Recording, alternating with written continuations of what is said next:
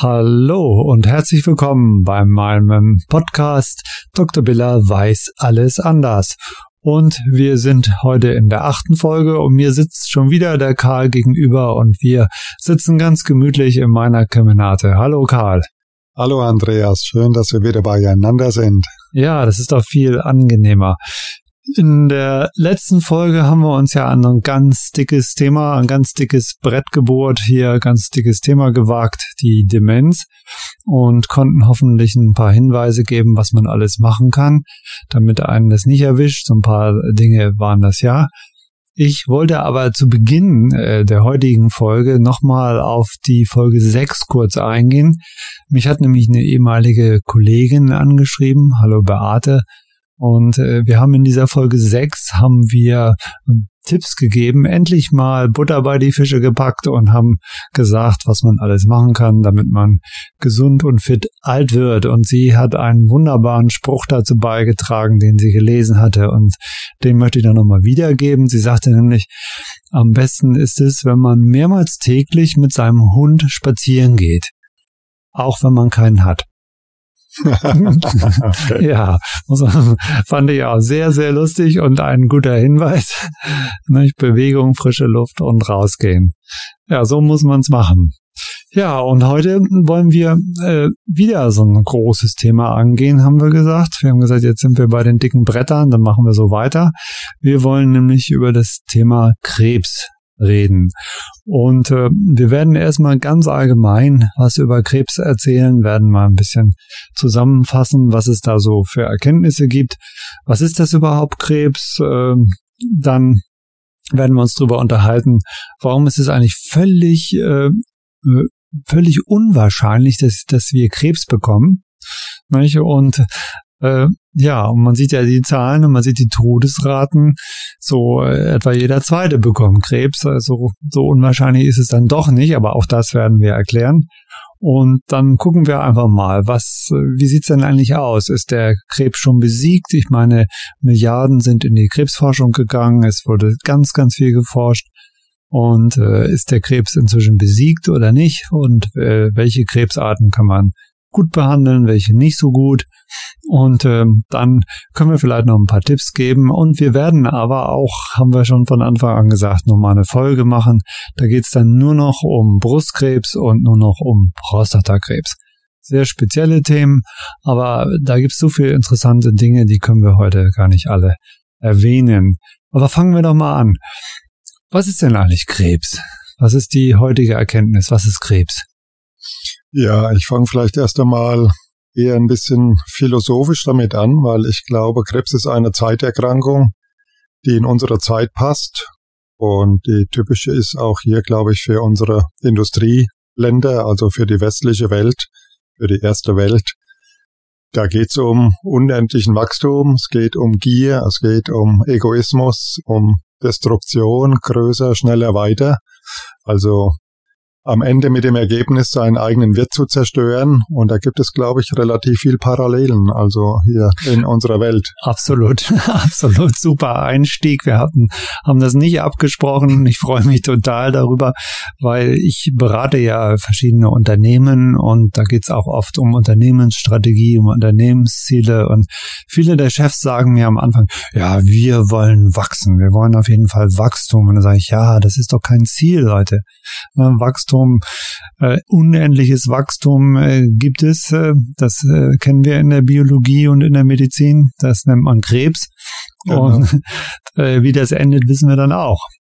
Genau, das ist eben äh, auf jeden Fall ein Blick auf, die, auf diese Erkrankung, da, dass es in, äh, etwas abbildet äh, in, in Richtung philosophischen Aspekt, glaube ich, oder also will man auf diese Krankheit drauf gucken, damit ist das Problem natürlich noch nicht vom Tisch.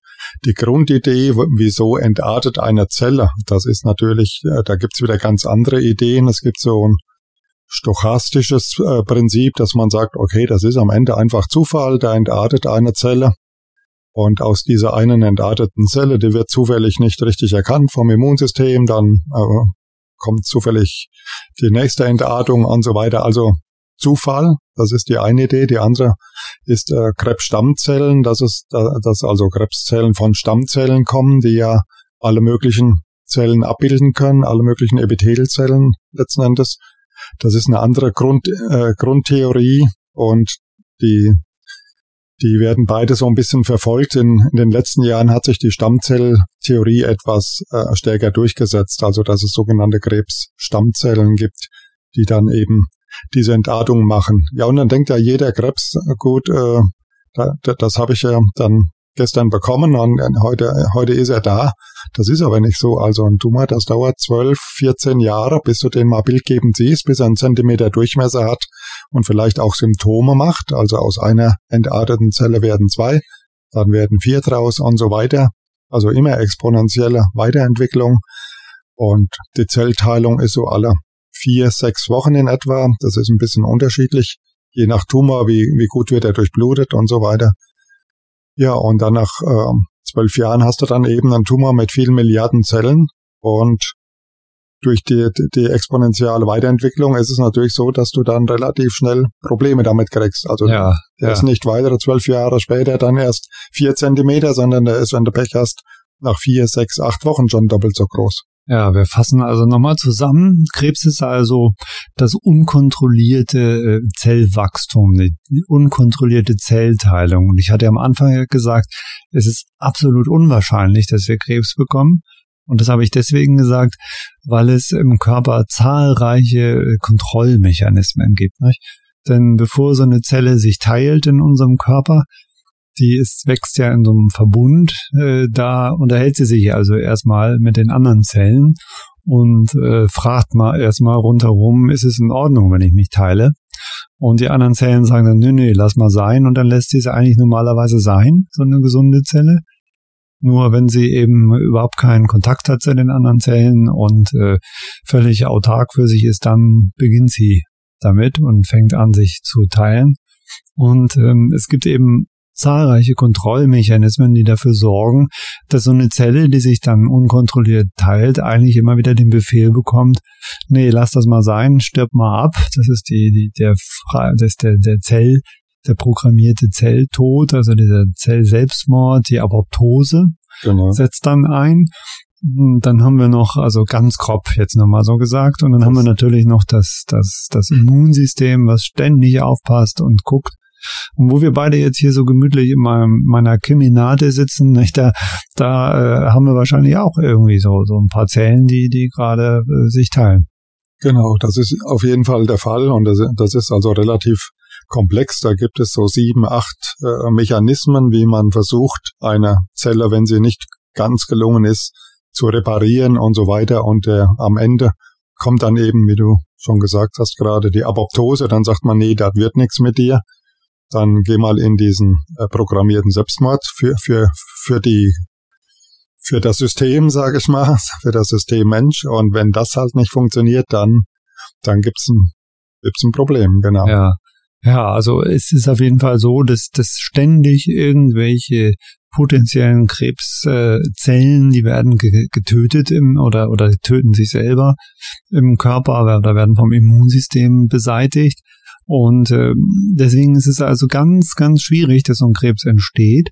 Aber weil wir eben eine unglaubliche äh, Anzahl an Zellteilungen ständig im Körper haben, deswegen funktioniert es eben doch. Und du hast eben schon gesagt, es gibt dieses exponentielle Wachstum, was wir ja alle jetzt bei Corona kennengelernt haben äh, wie, wie schnell, was das eigentlich bedeutet. Und genau. ich, ich sehe das gerade an meinem Gartenteich. Da sind also jetzt nach dem Winter so ein paar Wasserlinsen noch übrig geblieben. Ich habe früher mal bei, bei Jugend forscht mitgemacht und da hatte ich ein, ein schönes äh, Zellsystem, nämlich auch mit dieser Wasserlinse, die kennt jeder, dieser Entenflott, der oben schwimmt, nicht? Das ist so Lemna minor heißt es auf Schlau.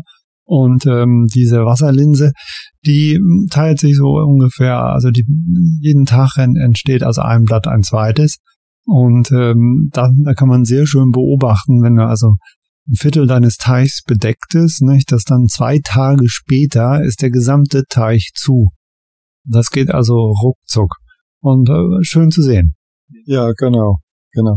Ja, und das andere ist natürlich, wir reden ja immer vom Krebs, also der Krebs, aber das ist natürlich eine völlig heterogene Erkrankung. Es gibt ganz viele Tumorarten. Wir, wir, kennen ja einmal diese systemischen Tumore, die Leukämien und Lymphome, wo, wo, wo quasi das blutbildende System betroffen ist, das Knochenmark und so weiter. Und dann kennen wir eben die soliden Tumore, die vorne an natürlich bei der Frau der Brustkrebs, beim Mann die, der Prostatakrebs, dann der Darmkrebs und Lungenkrebs und dann kann aber nahezu jedes Organ irgendwie befallen werden. Spannenderweise gibt es zum Beispiel keinen Herzkrebs. Ja, da weiß man nicht genau, warum das Herz mhm. eigentlich nicht befallen wird von den Organen. Sonst kann das jedes Organ heimsuchen. Und wir haben natürlich hier völlig heterogene Situationen auch in der, der in den Therapieoptionen. Wir haben nach wie vor Tumore, die wir sehr gut behandeln können. Nehmen wir mal den Hodenkrebs. Da gibt es zwar auch zwei Untergruppen, aber der Hodenkrebs hat eine sehr, sehr hohe Heilungschance. Und dann gibt es äh, Krebsformen, die nach wie vor nahezu nicht heilbar sind, zum Beispiel der Bauchspeicheldrüsenkrebs mhm. oder bestimmte Gehirntumore, Glioblastome. Da hat man sehr, sehr schlechte Karten, auch das äh, Melanom, also der schwarze Hautkrebs.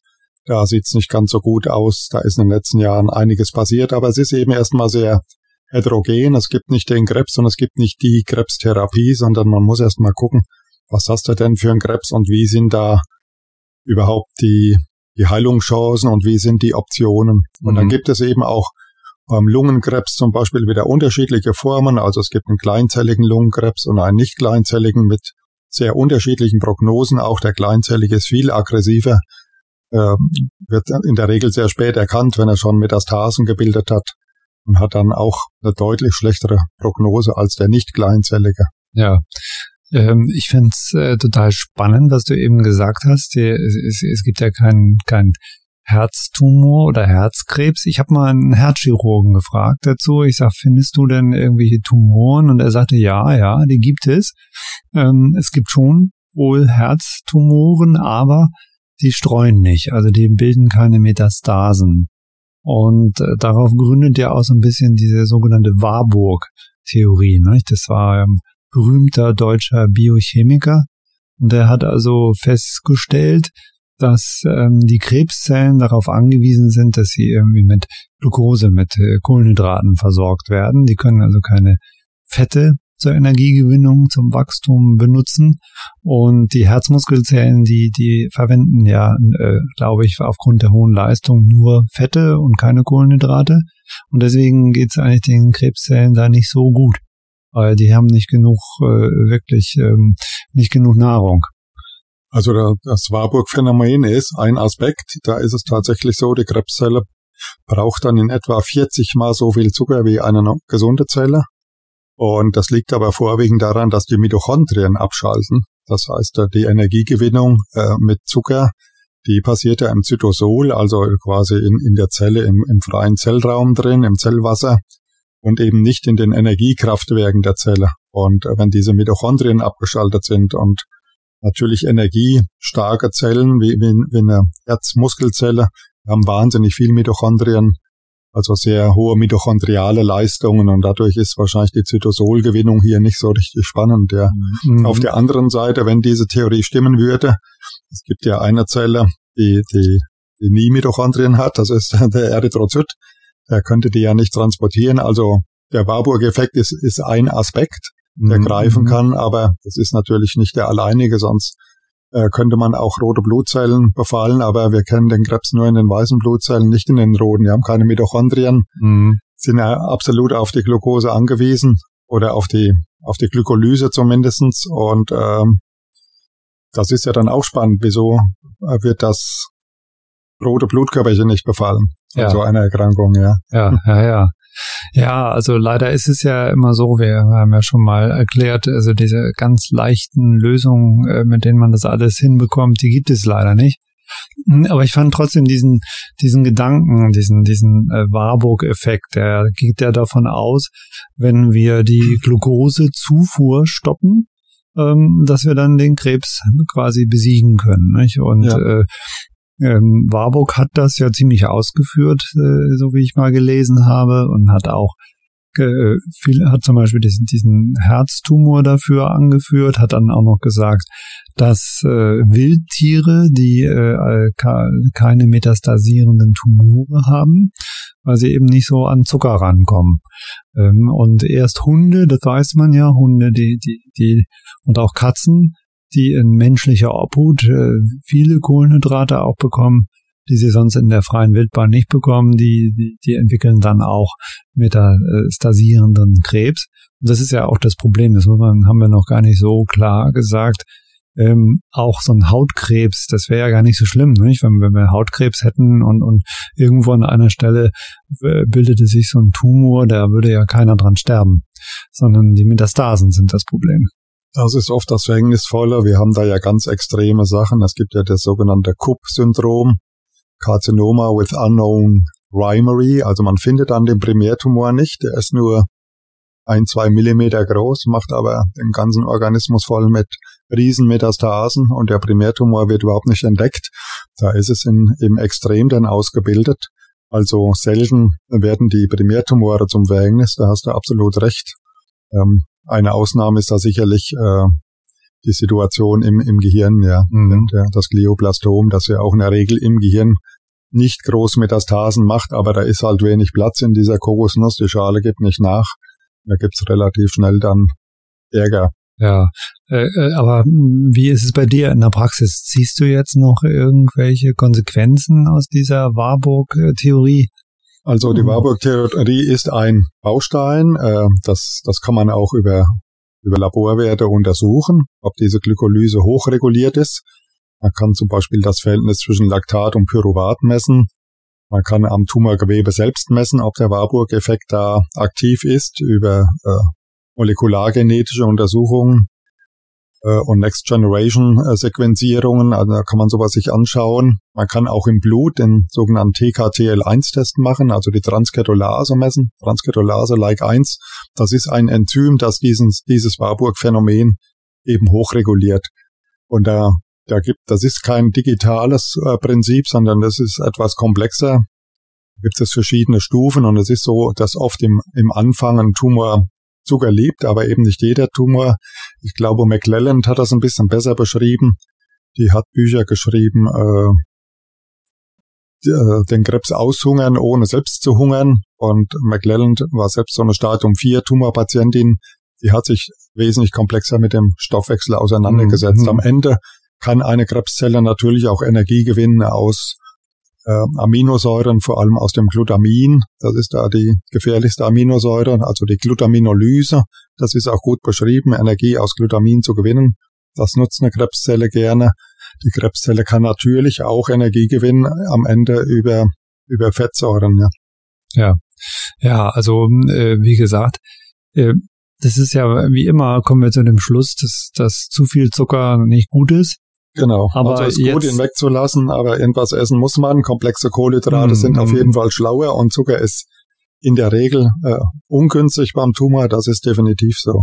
Ja, aber jetzt, dass man so sagt, äh, den, den Krebs aushungern, das gab es ja mal so als Slogan, haben ja auch einige Spezialexperten äh, empfohlen. Äh, das funktioniert nicht so einfach und auf gar keinen Fall für jeden. Ne?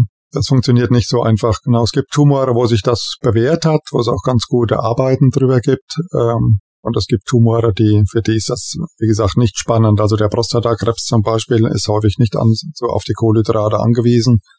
Äh, bestimmte Tumore mögen das wieder mehr, Bauchspeicheldrüsenkrebs zum Beispiel oder eben auch diese Glioblastome, weiß man. Aber du weißt ja, äh, wir hatten es ja schon vom, vom, vom Fasten und so weiter, also den äh, im Gehirn. Das kannst du ja nicht zuckerfrei machen. Und äh, dann, aber die ketogene Ernährung bringt zum Beispiel da auch etwas und hat äh, bringt längere Überlebensraten, wenn die Patienten ketogen ernähren. Und ich empfehle auch den Patienten, die das können oder auch sogar wollen, weil sie proaktiv da an der Tumorerkrankung was machen wollen, dass sie zum Beispiel an dem Tag der Chemotherapie und am Vortag fasten. Dann hat man deutlich bessere Ergebnisse, weil die mhm. Krebszelle dann gieriger ist und die Medikamente besser einfluten. Man setzt auch gerne Metformin ein in der biologischen Krebstherapie, also ein Antidiabetikum, was den Blutzucker unten hält. Und man setzt auch so Stoffe ein wie die 2-Desoxydeglucose, das ist ein Zuckeranalog, das die gesunde Zelle nicht verstoffwechseln kann. Die Tumorzelle futtert das dann und kann nichts damit anfangen. Mhm. Mhm. Ja, hey, und ähm, äh, als äh, Empfehlung muss man ja auf jeden Fall sagen, wenig Zucker essen, aber ich kann es mir so gar nicht richtig vorstellen. So eine ketogene Diät, wie sieht denn die eigentlich aus?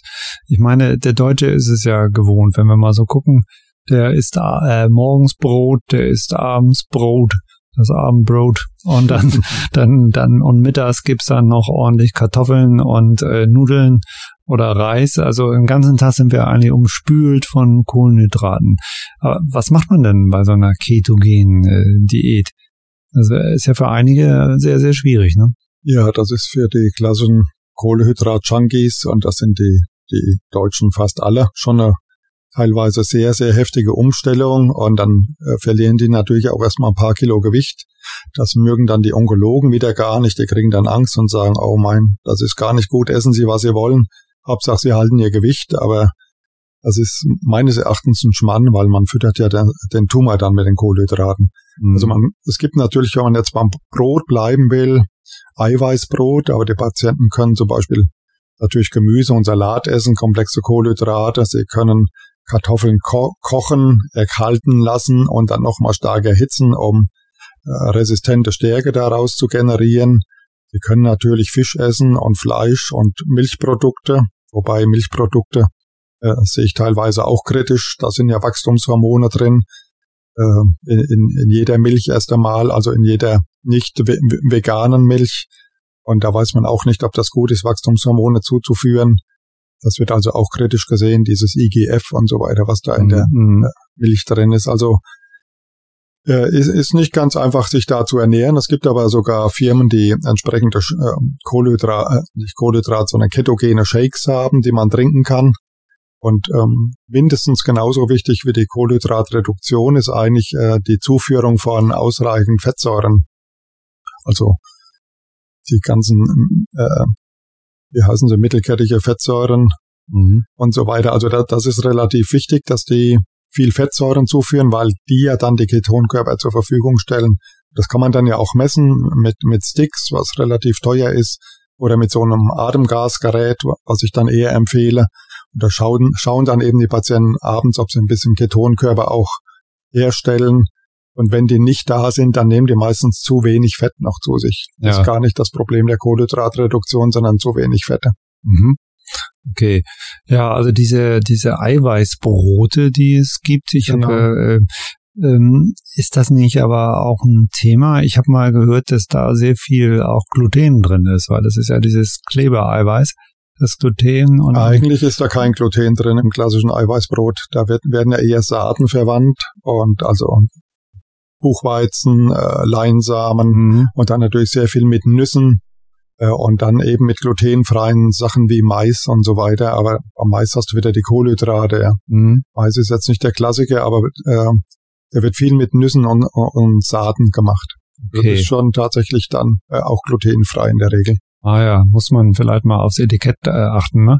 Weil ich habe äh, mal irgendwann ein Brot in der Hand gehabt, das war so am Anfang dieser Phase und da stand äh, drauf, also dass da ordentlich Gluten drin ist, aber ich denke, kommt auf, die, auf den Bäcker an und wer es gemacht hat. Genau, das ist ja wahrscheinlich keine mhm. geschützte nee. Bezeichnung. Ne? Nee, nee, nee, genau. Also Eiweißbrot, ja. Ja, das ja. ist immer die Frage. Wir waren, also du hast äh, nochmal betont, äh, dass es ganz, ganz verschiedene Krebsarten gibt oder Entitäten, wie, wie der Fachmann sagt. Und ähm, wir können ja ganz, du hast eine Einteilung vorgenommen. Es gibt ja diese flüssigen und die festen Tumoren.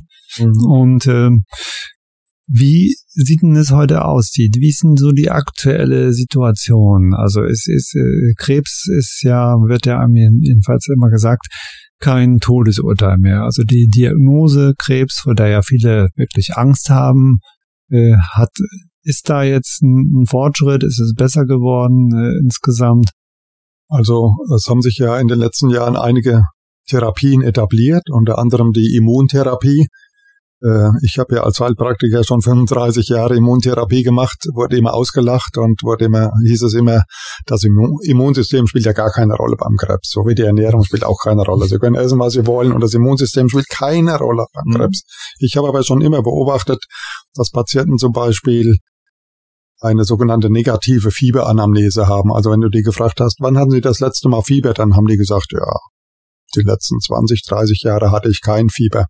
Oder wenn ich eben die Körpertemperatur gemessen habe, das mache ich dann immer morgens und abends standardisiert, ähm, äh, ist man dann unter der Zunge zum Beispiel oder rektal. Wer mag auch im Wechsel, aber das hat sich nicht bewährt. Und ähm, axillär wird aber nicht klappen unter der Achsel, also man, man muss es in der, also wie gesagt unter der Zunge und dann müsste zwischen morgens und abends so ein halbes Grad Unterschied sein. Und da siehst du bei vielen so eine Starre. Also die haben immer die gleiche Temperatur morgens und abends, immer die gleiche, auch eine relativ niedrige Körpertemperatur. Mhm. mhm. Und da sieht man schon, dass das Immunsystem im Prinzip pennt. Also dass da keine und normale wie, Regulation wie, ist. Wie ist das? Ist, ist man morgens wärmer oder, oder abends wärmer? Wie, wie ist das? Normalerweise bist du morgens wärmer, aber das ist nicht bei allen gleich. Ah, Mist. Ja. ja.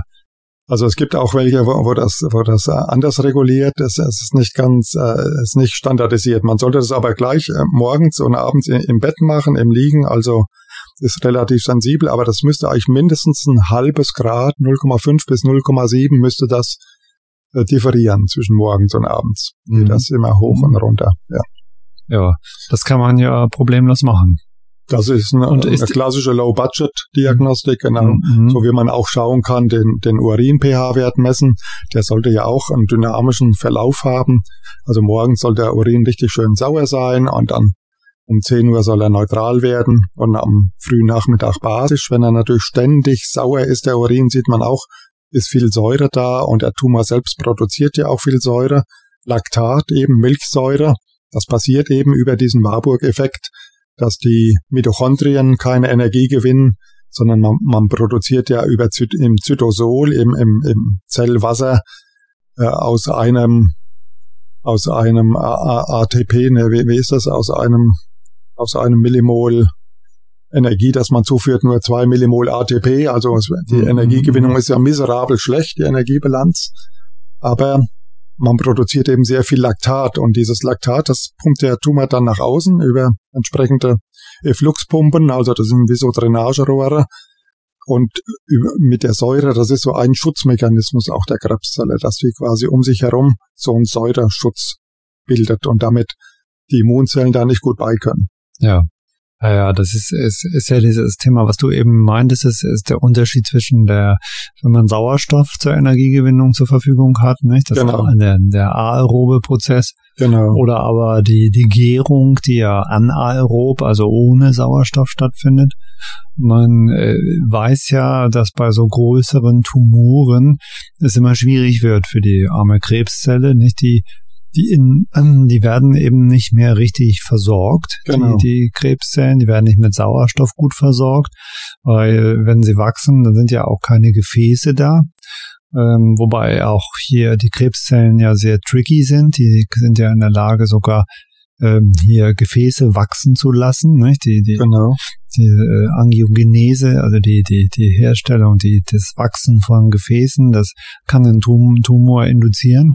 Das kann ein Tumor zumindest zum mhm. Überleben halten. Mhm. Und äh, da gibt's ja auch schulmedizinische äh, Ansätze, diese Angiogenese runter zu, äh, zu regulieren mit einem mit einem entsprechenden Antikörper. Avastin heißt das Medikament.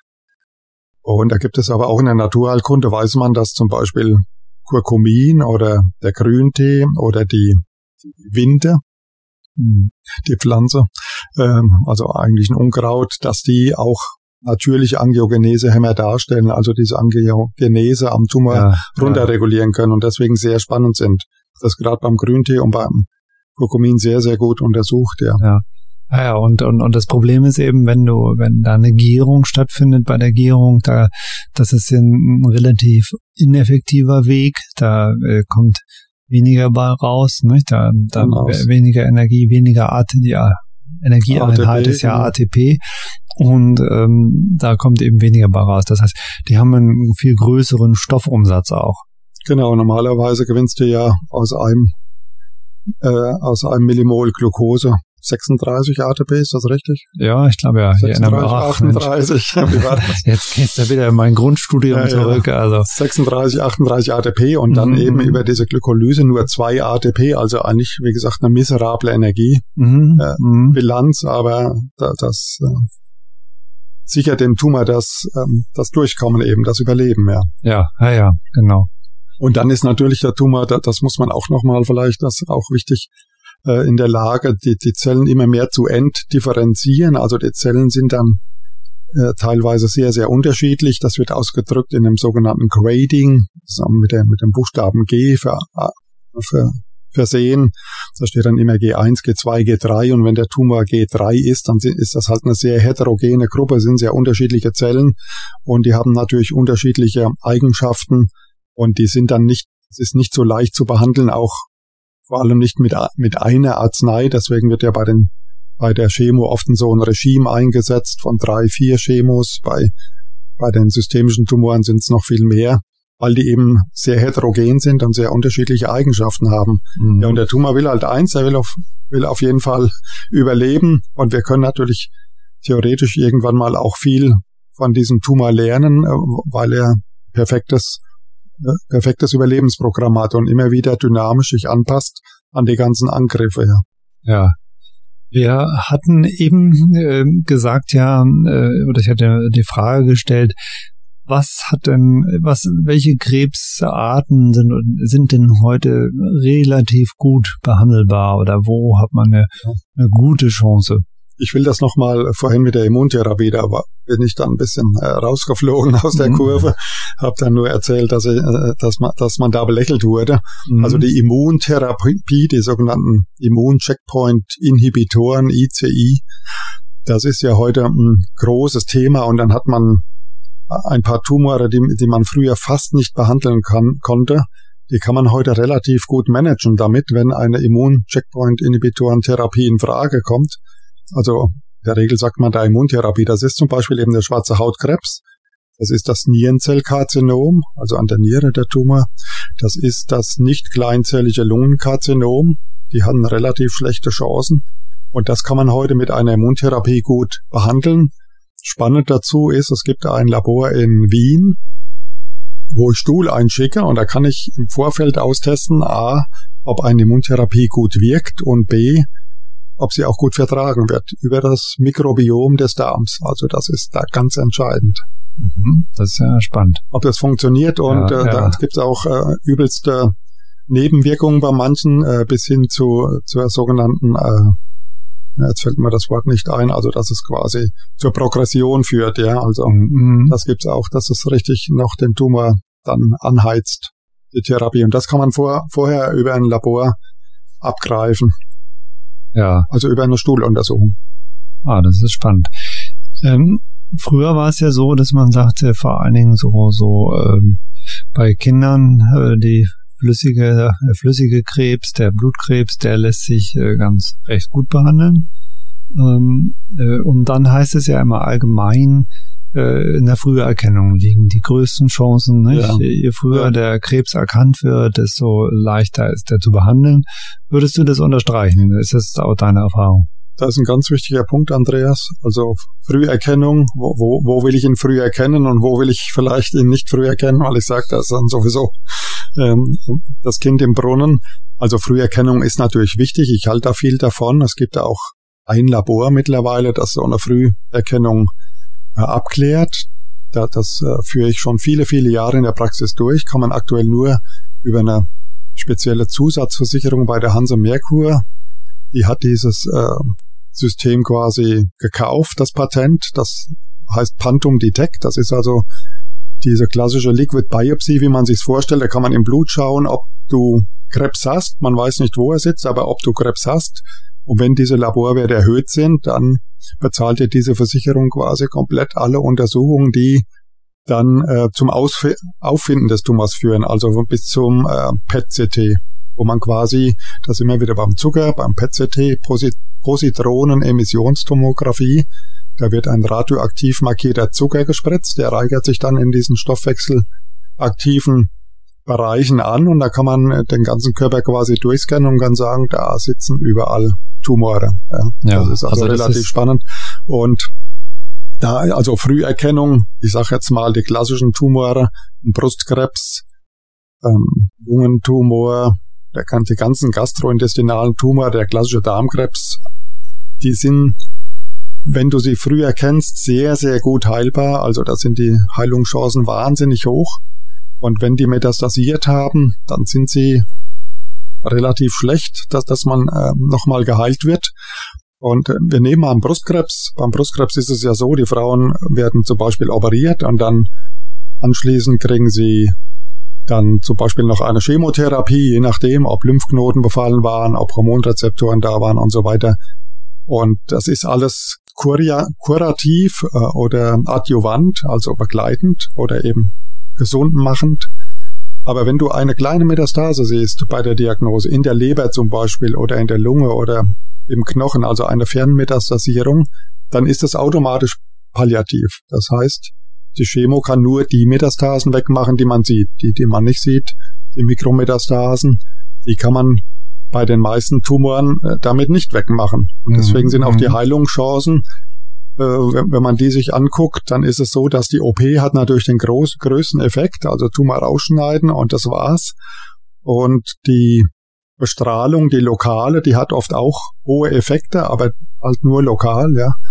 Und die Chemotherapie, das ist relativ ernüchternd, was die bringt. Die Leute stellen sich da immer vor, was das alles bringt, weil da oft auch mit ja eher mit äh, Ansprechraten gesprochen wird und nicht mit Heilungsraten. Und beim Bauchspeicheldrüsenkrebs ist es so, dass die Ansprechrate von einer Folfirinox-Chemo, das ist eine sehr harte, sehr komplexe Chemo. Früher hat man nur Gemcitabine gehabt, da haben die Leute drei, vier Wochen länger gelebt. Aber die Ansprechraten sind hoch, ich sag mal 70 Prozent oder so, ich weiß jetzt nicht genau die Zahl. Aber die Heilungsrate, die ist 0 Prozent. Mhm. Und die Patienten freuen sich über die Ansprechrate. Und das bedeutet dann eventuell, dass du ein paar Wochen länger lebst. Da wird gar nicht in Monaten gedacht. Ja. ja. Ja, also palliativ, um das nochmal zu erklären, mhm. ist nur noch eine begleitende Therapie. Das Ziel ist also nicht mehr die Heilung, sondern äh, es möglichst äh, ja möglichst lange noch am Leben zu bleiben und mit hoher Qualität. Nicht? Genau. Und, Wobei man da manchmal drüber diskutieren muss, ob da die Qualität wirklich besser ist. Trotzdem, es gibt, ich habe natürlich viele Palliativpatientinnen, mhm. gerade jetzt im Brustkrebsbereich, die, die ich auch schon 10, 15 Jahre betreue zusätzlich. Und äh, das ist also jetzt nicht grundsätzlich falsch, aber es eben muss man sich muss man sich anschauen. Palliativ bedeutet, wie du schon gesagt hast, A, die werden nicht mehr gesund und B, solange die noch leben, müssen sie im Prinzip eine Therapie machen. Ja, ja. ja. Das ist ein schönes Stichwort, was du eben gegeben hast. Also, was ist denn so, so äh, die, die, deine Rolle, die Rolle des, des Heilpraktikers, der sich damit auseinandersetzt? Was, was kannst du für die Patienten tun? Du hast jetzt zu meiner Enttäuschung in einer früheren Folge ja schon mal, äh, also auf meine Frage hin, ob du Krebs heilen kannst, gesagt, dann, dass du das nicht könntest. Und ähm, aber äh, was, was, was kannst du? Was, was, was machst du? Mit welchem Ziel kommen die Patienten zu dir und, und was äh, kannst du dann machen? Ja, das ist natürlich ein, ich habe ja vorwiegend Tumorpatienten, aber es ist ein heikles Thema natürlich, auch ein sehr, sehr komplexes Thema. Äh, die Patienten kommen mit sehr unterschiedlichen Wünschen und äh, Vorstellungen auch. Und dann muss man natürlich gut aufklären, man muss vor allem abholen, was ist mein Behandlungsauftrag. Und ich habe natürlich einen anderen Blick wie der Arzt. Der Arzt denkt ja über den Tumor erstens, äh, das ist ein monokausales Problem. Also der schaut zum Beispiel ja, beim Magen nach dem Helicobacter oder beim Papillomaviren und so weiter, also oder Hepatitis äh, B bei, beim Leberkrebs und so weiter. Also da versucht man immer monokausaler Themen und dann ist da auch der der Onkologe ist der Chef und der sagt, wie es läuft. Und das mögen ja auch viele Patienten. Also das eben abzuarbeiten. Also der Patient ist da im Prinzip passiv damit und die Ärzte machen dich gesund. Die können das im Gegensatz zu mir. Scheinbar. Und ich habe natürlich ein völlig anderes Weltbild. Bei mir ist der Patient der Chef. Ich muss ja auch nicht die Leitlinien abarbeiten, die einfach eingehalten werden müssen von einem Arzt, sondern ich kann sagen, okay, was ist, was sind Ihre Wünsche? Und dann ist es natürlich oft so, dass der Patient sagt, ich möchte keine Chemotherapie. Da sage ich, ja, keiner möchte eine Chemotherapie. Aber das ist ja logisch, keiner möchte auch Krebs. Also, äh, ja, ja. also das schon mit Verständnis abzuholen, aber zu sagen, ja, äh, was ist jetzt ähm, das, das Beste für Sie? Und manche Leute sagen eben, nee, sie, sie wollen keine Chemo, äh, sterben sie lieber. Wir hatten das ja auch mit Corona, äh, dass, dass Menschen keine Impfung wollten. Also lieber sterbe ich und ich bin da leidenschaftslos, ich gucke erstmal, was bringt die besten Heilungschancen. Das kann natürlich in ganz, ganz vielen Fällen die Chemo sein, das kann die OP sein, das kann eine Bestrahlung sein, das kann äh, äh, sogenannte targeted Therapien sein, also gezielte Therapien mit den ganzen Antikörpern, mit den Antihormonen, mit den Immuntherapeutika, die wir heute haben. Das ist natürlich absolut sinnvoll, aber ich respektiere, wenn ein Patient sagt, ich möchte zum Beispiel mir nicht in die Brust stechen lassen. Ich versuchte also, weil ich nicht weiß, ob das ein Tumor ist. Ja, ich taste was oder der Arzt hat was getastet oder es gibt dazu irgendwie eine Bildgebung auch oder eine, ich sag mal, ein Ultraschall und der Arzt sagt, ich, wir, wir machen eine Mammographie, ich möchte keine Mammographie oder der Mann sagt, ich möchte mir nicht meine Prostata pieksen lassen. Mhm. Also dann respektiere ich das immer, mache ihm aber klar, ohne diese Biopsie wird keiner eine Therapie festlegen können. Das kann man schulmedizinisch nicht. Also die Leitlinie sagt da nicht, naja gut, dann operieren wir sie halt und schneiden den Knoten aus der Brust raus. Das ist ja eine OP. Also da müssen eben diese Schritte eingehalten werden. Verdachtsdiagnose, dann kommt die nächste Diagnose, die das sichert. In der Regel eben eine Biopsie oder zum Beispiel eine Mammographie äh, bei, der, bei der Brust, wo die Frauen sagen, ich will keine Mammographie, aber äh, wie gesagt, ohne, ohne das, den einen Schritt gibt's nicht den nächsten. Das wird dann immer kompliziert. Und ich versuche da jeden abzuholen und versuche natürlich Patienten, ich habe hab schon Männer gehabt mit Hodenkrebs, die gesagt haben, ich, äh, ich will keine Chemo oder ich will mich da nicht operieren lassen. Dann sage ich, sorry, aber dann werde ich sie nicht behandeln, weil sie haben eine Chance von nahezu 100 Prozent gesund zu werden. Ich bin ja nicht wahnsinnig. Mhm. Also überall, wo, mhm. wo es kurativ ist, finde ich, sollten die Leute das machen und ich versuche die da zu überzeugen. Und es ist sehr spannend, wie viele Leute zu mir kommen, keine Chemo wollen oder andere schulmedizinische Interventionen und die, die dann machen. Die gehen dann raus und sagen, also wenn der Heilpraktiker sagt, äh, das muss operiert werden und äh, viele Ärzte sind ja da total anders und denken genau das Gegenteil und denken, ja, der Heilpraktiker, das ist ja alles gefährlich. Also da schaue ich eben kurative Behandlung, begleite ich die Patienten mit Ernährung, mit Bewegung, mit Psyche, mit Nahrungsergänzungsmitteln, Selen, Vitamin D, Omega-3-Fettsäuren, was da interessant ist. Das messe ich natürlich vorher, die Spiegel, und ähm, versuche sie zu unterstützen im Punkto Übelkeit, äh, Appetitverlust, Schlafprobleme und was es da alles gibt. Da hat aber die Schulmedizin auch recht potente Substanzen, das muss man auch sagen. Ja. Also da muss man aber erstmal den Behandlungsauftrag klären. Und ich will, ich will niemanden, der sich entschieden hat, schon für die Chemo, ihm die madig machen. Diesen Fehler habe ich tatsächlich als junger, als junger Therapeut hier und da gemacht und dann wollte den Leuten erstmal klar machen, wie schlecht das ist, was sie da vorhaben. Und da bin ich aber Gott sei Dank, äh, habe ich da auch natürlich Lernprozesse hinter mich gebracht. Ja, also ich habe schon viele Vorträge von dir gehört, Karl, und ich habe schon längst beschlossen, wenn es mich mal erwischen sollte mit Krebs, dann würde ich auf jeden Fall zu dir kommen. Und dafür gibt es diverse Gründe, sage ich mal. Ähm, erstmal bist du ja inzwischen auch, äh, auch von der Schulmedizin anerkannt, nicht? Das, du, du sprichst ja auch mit, mit Onkologen, mit, Ärzten und die respektieren dich und, und, und äh, finden es auch gut, was du machst, weil du so verantwortlich handelst. Und ich habe eben auch aus vielen Fallbeispielen, die du, von denen du berichtet hast, gemerkt, dass es sehr äh, sinnvoll ist, weil du äh, mit dir zusammen kann man die gut richtige, die beste Therapie raussuchen. Man kann äh, ja sich einfach besser fühlen, kann viele Sachen machen, äh, kann gucken, ob das was, was, was üblicherweise empfohlen wird, wirklich die, die richtige Therapie für, für mich persönlich ist, weil es eben auch was Individuelles ist. Und äh, ja, dadurch kann man mit Sicherheit einen, einen hohen Grad an Lebensqualität gewinnen. Ich glaube, wir haben heute einen ganz ernsten Tag gehabt, ne? Ich, wenn ich das ja. so respektiere. Wir haben wenig gelacht, ist aber auch äh, ein, ja, ein hartes gut. Thema ja. und ist auch und wir haben auch ein bisschen unsere Zuhörer, glaube ich, heute strapaziert mit vielen Fachbegriffen, aber es ist eben auch extrem kom äh, komplex. Absolut. Und es ist natürlich auch ein Thema, wo Gags nur schwer unterzubringen sind. Ja, ja, ja, genau. Ähm, wir werden aber, das versprechen wir allen, nochmal uns konzentrieren eben auf diese beiden Krebsarten, äh, äh, auf äh, Brustkrebs, der sehr häufig ist bei Frauen und bei Prostatakrebs, der sehr selten ist bei Frauen und bei, häufig bei Männern. Und äh, da werden wir uns auf jeden Fall mit beschäftigen und äh, werden auch mal kritisch fragen, macht es überhaupt Sinn, zum Beispiel äh, für Männer zu so einer Vorsorgeuntersuchung zu gehen, was der PSA-Wert eigentlich sagt, was da so gemacht wird und, und wie man sich da verhalten sollte. Aber das kommt dann später. Äh, für heute, glaube ich, haben wir alle erstmal genug strapaziert, müssen erstmal alle verdauen.